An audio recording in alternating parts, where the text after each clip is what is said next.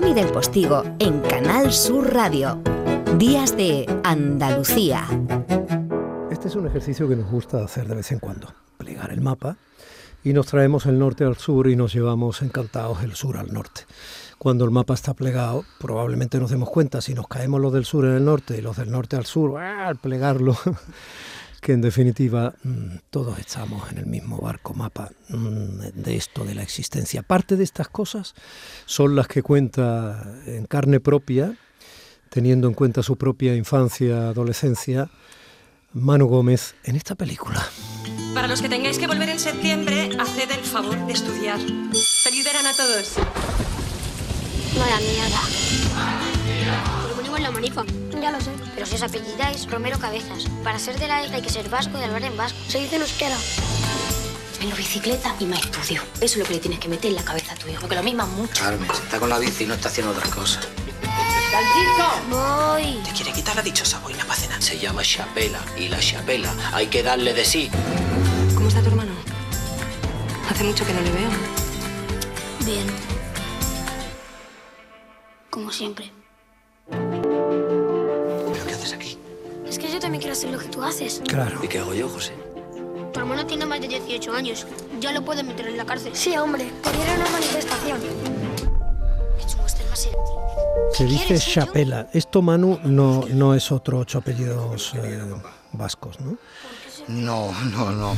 Ojalá lo sea en cuanto a repercusión, pero no en cuanto a historia. No, esto, esto pretende ser un homenaje a, a- a mis padres, a mis amigos y aquella gente ¿no? que en aquellos turbios años de los 80, incluso antes, tuvieron que inmigrar de, de Andalucía, de Extremadura, de muchas tierras de, España para, para buscarse para buscarse la vida ¿no? y tener, tener un plato de comida eh, encima de la mesa.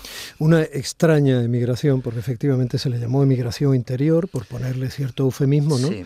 Pero en definitiva era gente que transitaba por su propio país, pero ese país estaba muy fracturado y tenía grandes tensiones. Y eh, un lugar con quizás las tensiones más eh, conflictivas y, con peor resultado era Euskadi. Sí, eh, más allá de lo que de lo que todos sabemos lamentablemente acerca del, del terrorismo y de esos terribles años del plomo, existieron otras cosas eh, absolutamente de- devastadoras, ¿no? Como fue la heroína y la llegada de- de- de- de- del SIDA, ¿no? Que arrasó, ¿no? Eh, a gran parte de la juventud en el País Vasco, ¿no? Y, bueno, en torno a esos decorados se mueve la película, que no deja de ser, por otro lado, eh, un homenaje a la amistad y, a los sueños rotos, sobre todo. Sí, porque cuando se hacen ese sudos análisis posteriores al contexto donde sucedieron los hechos, a veces son muy buenos análisis, a veces son necesarios, unas veces tienen más interés de parte, otras menos, pero están hechos siempre desde, desde el futuro, desde el futuro de lo que estás analizando. Pero tú estás moviéndote en esta historia desde tus propios recuerdos, porque tus padres eran granaínos. Mis padres eran granaínos, mi padre eh, lamentablemente falleció en el, en el 94. eh, eh, no, no- pudo ver este homenaje ¿no? que le rindo y, y sí, bueno, pues mis abuelos emigraron en los 60 y se trajeron pues pues a sus hijos a, una Guipúzcoa muy profunda y, y- quizá muy oscura, ¿no?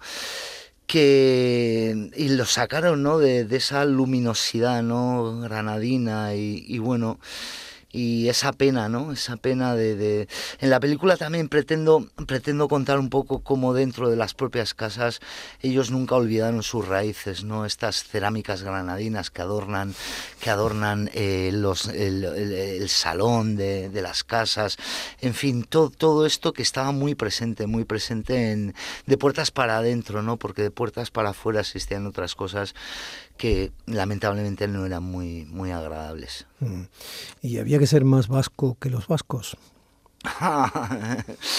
Bueno, eh, sí, sí, sí, de alguna manera eh, hay uno de los personajes, ¿no? Eh, hijo de, producto de la inmigración, ¿no? Que con 18 años coquetea, ¿no? Con, con, con la izquierda Berchale, ¿no? Eh, sí es cierto, y haciendo honor a la verdad, que en aquella época, en los 80, pasear por tu pueblo gritando Goraeta, siendo hijo de extremeños o hijo de, de andaluces, te proporcionaba un estatus, un estatus en el pueblo que y eso eso era así, eso era así. Claro. Sí. Pero, pero bueno, esto forma parte del decorado. Yo, yo nunca pretendía hacer una radiografía sociopolítica de la, de la situación, sino meterme dentro de esas casas, meterme dentro de esas familias, ¿no? Y realmente mm, había unas preocupaciones eh, infinitamente mayores que en la liberación de Euskadi, que era tener un plato de comida en, en la mesa, ¿no? Como te decía antes. Claro. Claro. Yo voy a romper un poco la, pared profesional. Ahora nos divide una mampara por aquello de estar todavía con los protocolos COVID. Pero yo nací en Cruces, mano. Onda. En Baracaldo. en Baracaldo. Sí, cuando se escribía Baracaldo con C, ahora con K. Sí, la margen izquierda. Eso es. Allí. Y, y, claro, y mi padre estuvo 16 años trabajando en Euskadi, mi padre y mi madre eh, eran malagueños, yo desgraciadamente ya perdí a los dos. Y, hombre, mi padre fue eh, dolorosamente feliz en Euskadi. ¿eh? Hizo grandes amigos para toda la vida, pero también tuvo que soportar situaciones complejas. Y eh, hasta, mm, bueno, fue maqueto casi siempre. ¿no? Los calificativos son calificativos que surgen no por casualidad, ¿no? Quiero mm. decir, diferencian, ¿no? ponen etiquetas, diferencian sí, y ponen en el sitio a las personas que los van adquiriendo o a los que se les colocan. ¿no?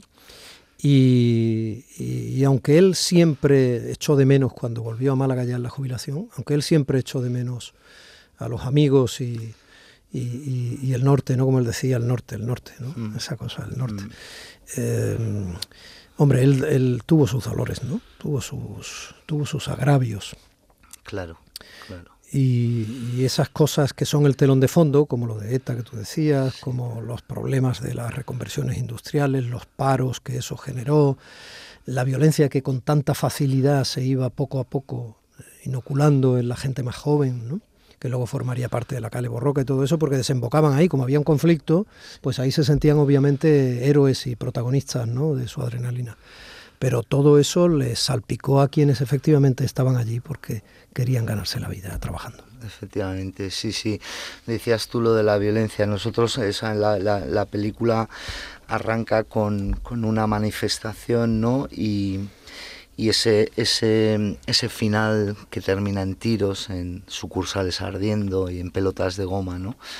Y vemos a cuatro niños esperando que todo esto acabe para recoger esas pelotas que eran nuestros galones, nuestros juguetes esa es un poco es una gran metáfora ¿no? de lo que de lo que sucedía allí yo eh, han tenido que pasar muchos años y mucha distancia ¿no? para volver a, esos 12 años que yo viví en el 85 y ver cómo esa cotidianidad que existía vista desde hoy era algo muy particular que, que, que, que pocos niños han podido vivir de una manera tan cercana, ¿no? La violencia, ¿no?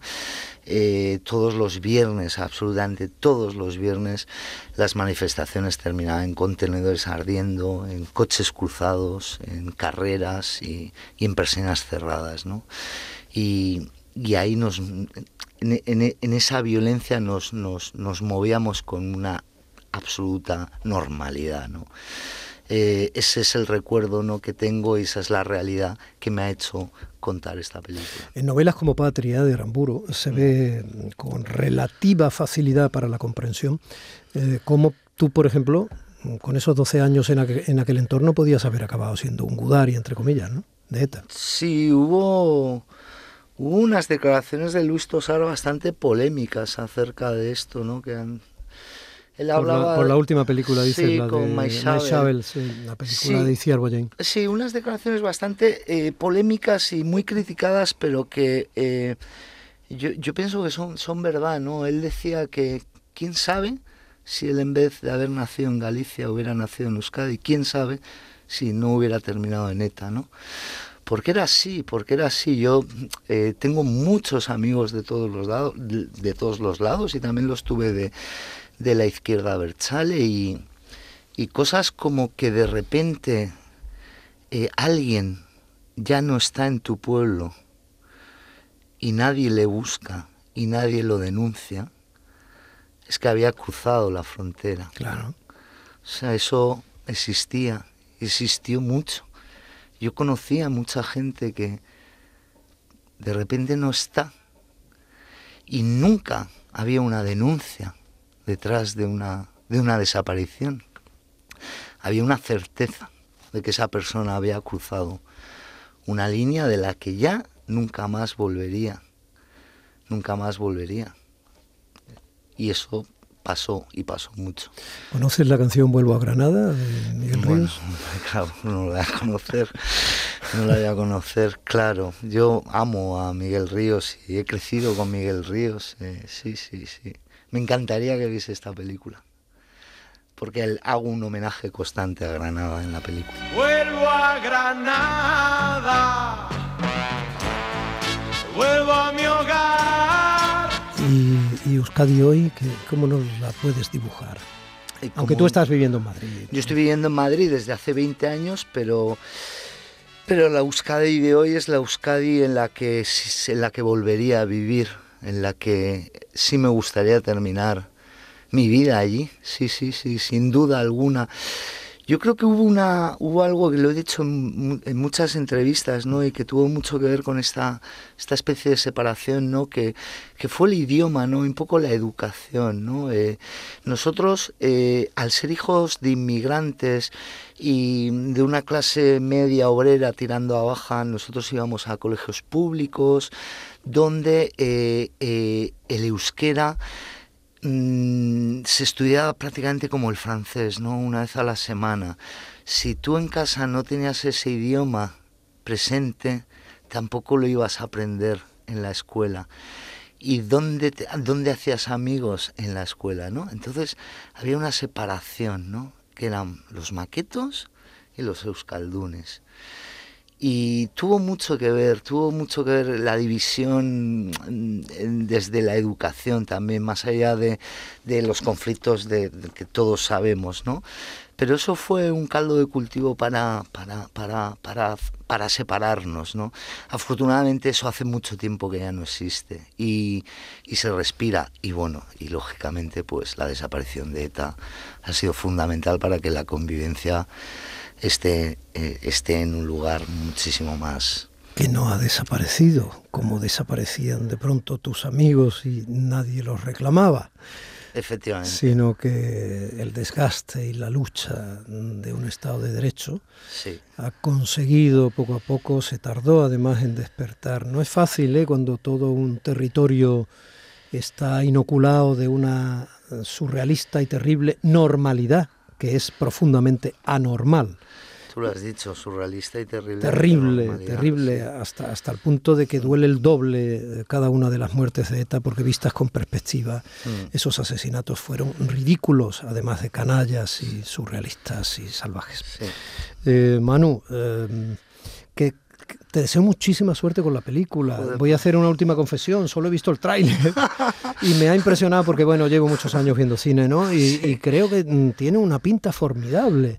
Muchísimas gracias. Estamos muy contentos. Hemos tenido muy buena acogida en San Sebastián, que era...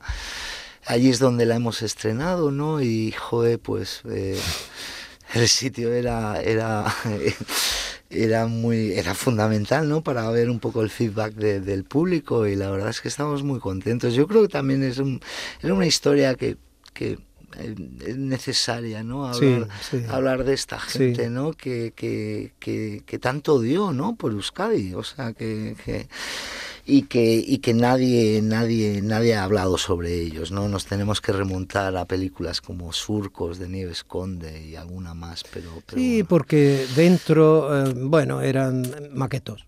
Vale, vale, incluso con cariño he dicho, pero eran maquetos, ¿no? No eran, claro, no eran primeros. y fuera, pues eran el reconocimiento de que eh, obviamente la pobreza, la necesidad, el, fracaso eh, político-económico, etcétera, pues propició de manera obligada pues ese trasiego de personas fuera de sus casas para ir, eso sí, dentro de su país, a un sitio donde a veces parecía que no era su país, otras sí, en fin, ahí está la complejidad. ¿no? Sí, efectivamente. Bueno, bienvenido a Granada, bienvenido a Andalucía.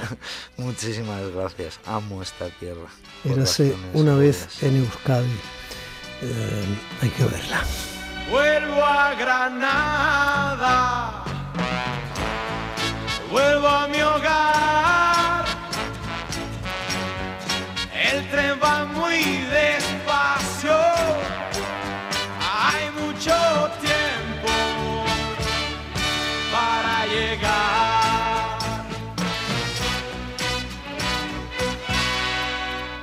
gente duerme. Y hay que despertar. Hay que despertar y para despertar nada como el conocimiento. La ignorancia da mucho sueño y dormidos pasan demasiadas cosas mientras uno no se entera. Y luego cuando uno se despierta, se despierta mal, con la resaca de un sueño inadecuado. Y las consecuencias, eh, bueno, pues muchas veces ya son inevitables. La cultura, el conocimiento, la historia y el reconocimiento de quienes parecía que no tenían derecho a ser historia son fundamentales contra la ignorancia y que no se repita todo lo que evidentemente nos hizo tanto daño.